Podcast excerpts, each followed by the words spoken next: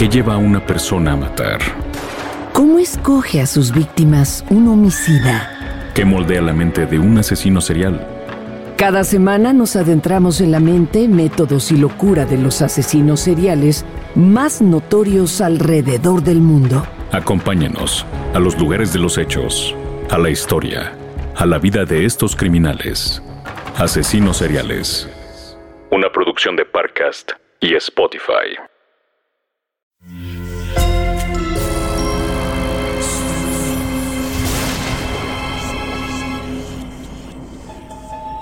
Portal Sonoro no se hace responsable de las visiones, pesadillas o encuentros cercanos del cuarto tipo que puedan suceder antes, durante o después de la experiencia. Para una experiencia sonora completa recomendamos audífonos para dejarte envolver por el mundo de Stephen.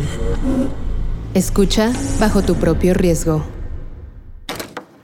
Stephen entra en su despacho. Siente que hay algo diferente. Algunos detalles en la decoración han cambiado, pero no sabe exactamente qué. Hay un cuadro que recordaba como paisaje y ahora es una cafetería moderna. Sobre la estantería descansa un reconocimiento por ventas de un editorial que no recuerda.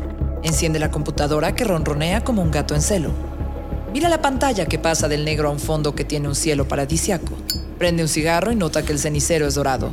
Por un instante piensa que es nuevo, porque el que siempre usa es un pedazo de plástico robado de un hotel de Nueva York en su última visita. Escribe un par de frases, pero hay algo en ellas que le deja el sabor de un centavo en la boca.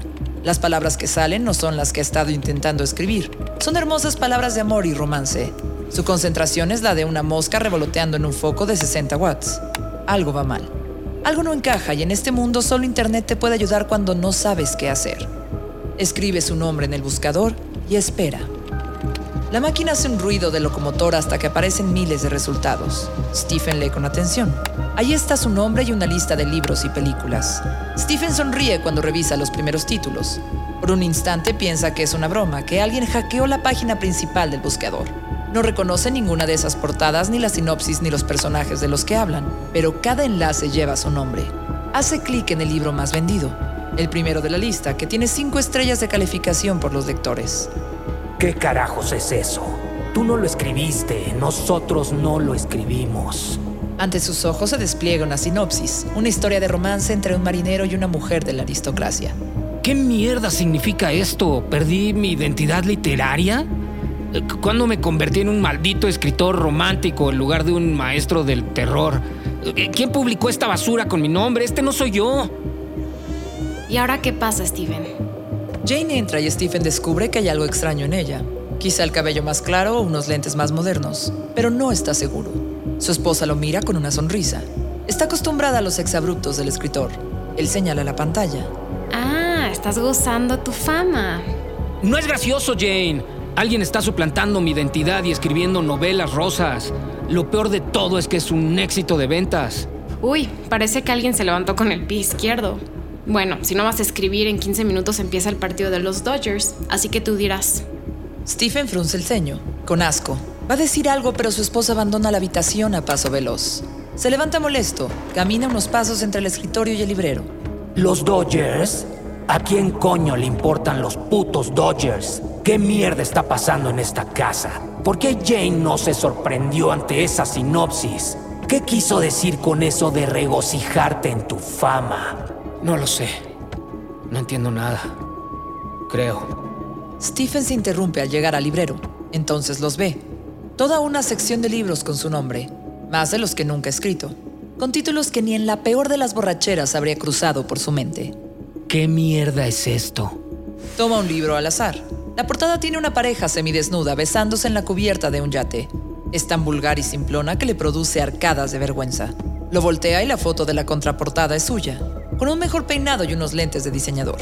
Los datos son correctos, su nombre y edad. Luego vienen detalles que no coinciden, como su lugar de residencia, la cantidad de hijos que tiene, el doctorado en letras realizado en Alemania que no recuerda y los numerosos premios que ha recibido y de los que no tiene memoria. Abre el libro y lo lee por encima, devorando las frases en las que él no está. Eh, eh, esto es una locura. Tengo que salir de aquí. Stephen avienta el libro como si fuera un muñeco vudú y sale corriendo de la habitación. ¿A dónde vas? Necesito aire. ¿Y la Serie Mundial? ¿No ibas a ver a los Dodgers? ¡Que se jodan a los putos Dodgers! El sol lo ciega por un instante. Cuando sus ojos se acostumbran a la luz, descubre un jardín perfectamente podado, con fuente en medio y un perro pequinés dando brincos alrededor de él.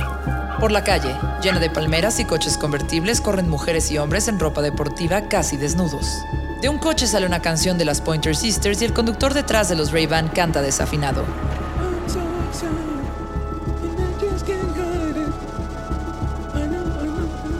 Stephen mira hacia todas partes y no entiende nada. ¿Qué mierda es esto? ¿Dónde carajos estamos? ¿Es la puta California?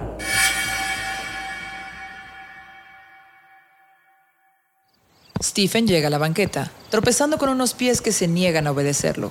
Del otro lado de la calle alcanza a distinguir a dos hombres enfundados en abrigos negros recargados en un Ford Thunderbird rojo de 1970 que lo observan descaradamente. A su encuentro sale un adolescente que lo mira con una sonrisa de anuncio de pasta dental. Hola, Bessie. Oye, ¿es verdad que Zac Efron será Billy en la adaptación de Bodas Imposibles? Observa a la chica sin saber qué responder. Le duelen los ojos del sol, siente el aire salado del mar llenando sus pulmones. Busca una respuesta y solo atina a sonreír y a sentir con la cabeza mientras ella se acomoda los audífonos con la misma sonrisa de escaparate y desaparece corriendo por la avenida. ¿Qué mierda se está pasando, Stephen? ¿Dónde estamos? No lo sé, pero lo voy a averiguar. Camina sin rumbo. Las calles brillan, el sol calienta el asfalto, las parejas se besan en las esquinas, todo el mundo va enfundado en ropa deportiva, pareciera que está dentro de un video de Jane Fonda. La gente le sonríe mientras toma capuchinos en vasos desechables y avanzan hablando hacia la nada, con los audífonos sin cable metidos en las orejas. Stephen entiende que todo está fuera de lugar. Se toca la cadera y se da cuenta de que no le duele, que sus pasos son fuertes y sus piernas le responden. Camina sin dificultad y piensa. ¿En este mundo no me atropellaron? ¿No pasé semanas hospitalizado?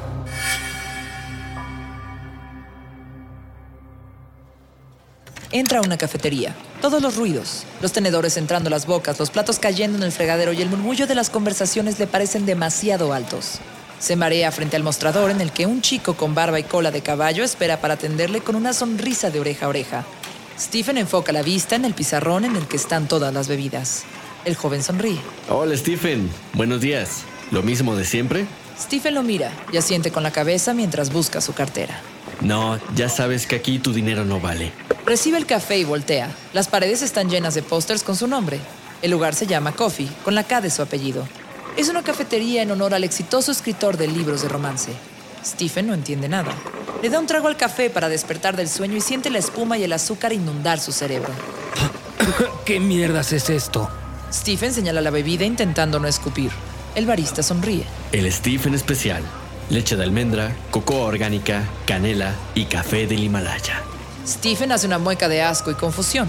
Lo deja sobre la barra, voltea hacia la puerta y ahí se encuentra de nuevo con los dos hombres de gabardina negra afuera del Thunderbird rojo, esperando.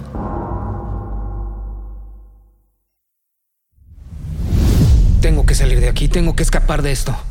Mientras camina, mira de reojo el coche clásico que avanza a paso lento detrás de él. Recuerda un juguete que había tenido cuando era niño. Se llamaba Ocho Bolas Mágicas. Le preguntabas algo y te contestaba con sí o con no. ¿Por qué piensas en ese estúpido juguete? Necesitamos respuestas, idiota. Este mundo parece salido de una puta película de Disney. No pertenecemos aquí, Stephen. Yo qué sé, quizá la puta bola tenga una respuesta. Camina sin saber a dónde ir. Sus pasos lo llevan de vuelta a casa de manera automática, al portón pintado de verde como el pasto y la fuente en la que bebe el pequinés.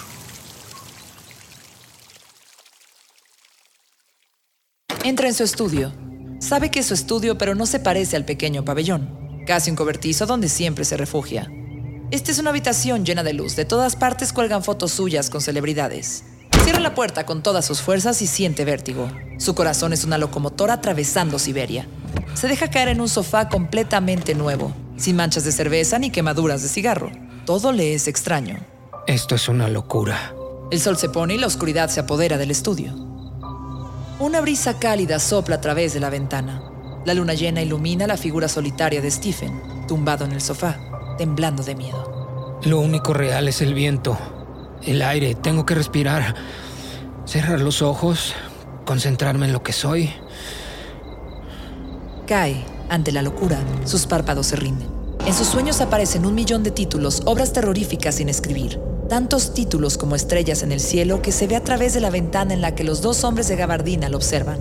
Sus sueños se llenan de monstruos, un payaso asesino, un perro rabioso, una chica con poderes telequinéticos, millones de ratas corriendo por todas partes, gatos que vuelven a la vida, un hombre lobo caminando por las calles, un automóvil rojo que cobra vida, fantasmas extraterrestres que devoran personas, un diablo que vive en Las Vegas, un padre que cae en el alcoholismo y las sombras. Las imágenes van y vienen por su cabeza hasta que llega el amanecer y el sol vuelve a inundar el mundo.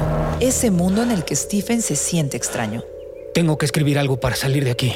Aunque su mente está llena de monstruos, cada palabra que aparece en la pantalla de la computadora, cada línea, cada frase es una frase edulcorada. Son imágenes de novela rosa y de romances eternos entre mujeres pobres y hombres ricos, amores entre jóvenes pandilleros y princesas.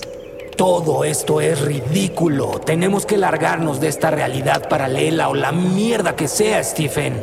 Sabe que es verdad. Sabe que ese lugar es un mundo distinto. Uno en el que tiene tres hijos que son actores mediocres de telenovelas. Uno en el que su espalda no duele. Un mundo en el que no toma cerveza ni inhala cocaína. Un mundo en el que hay un café con su nombre. Uno en el que vive en el centro de Hollywood. Decide salir de casa.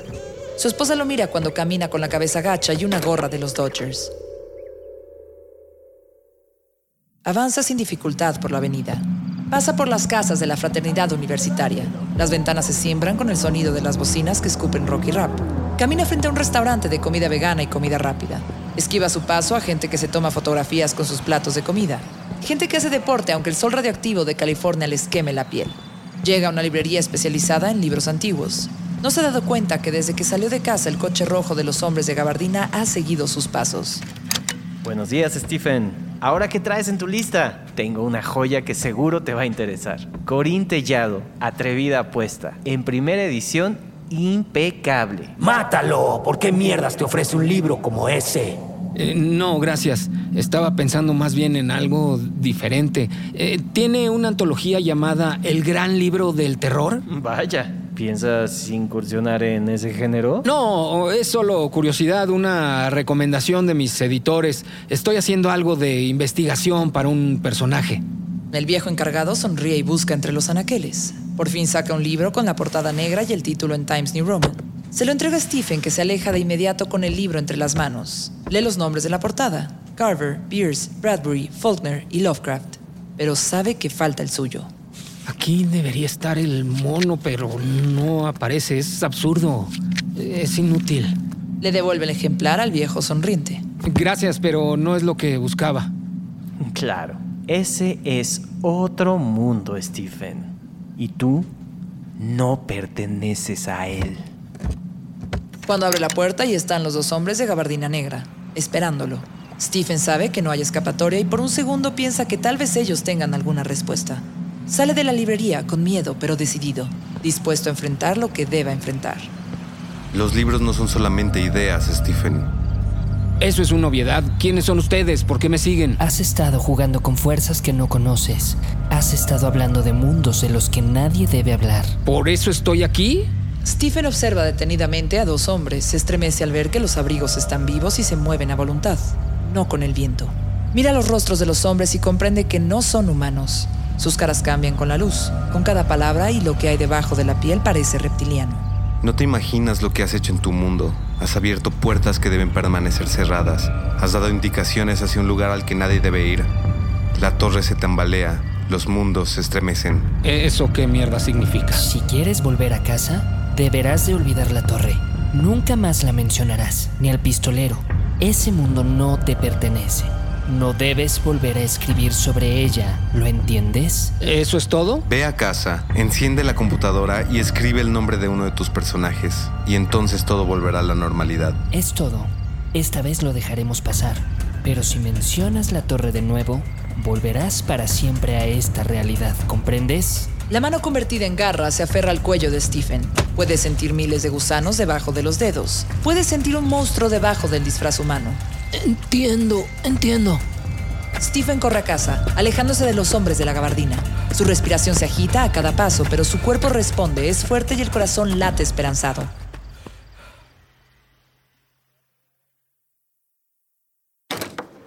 Eh, ¿estás bien? ¿Dónde andabas? Todo va a estar bien, tengo la solución.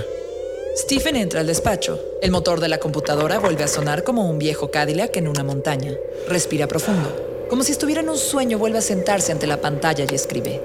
Mi personaje favorito es John Coffey. Siente que el corazón es una bomba de relojería, que su pulso es el de una hoja sometida a un huracán.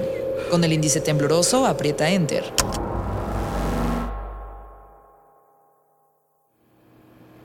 Este episodio está inspirado en la novela You Are, publicada en el año 2009 y en el cuento El ordenador de los dioses, parte de la colección Historias Fantásticas, publicada en 1985.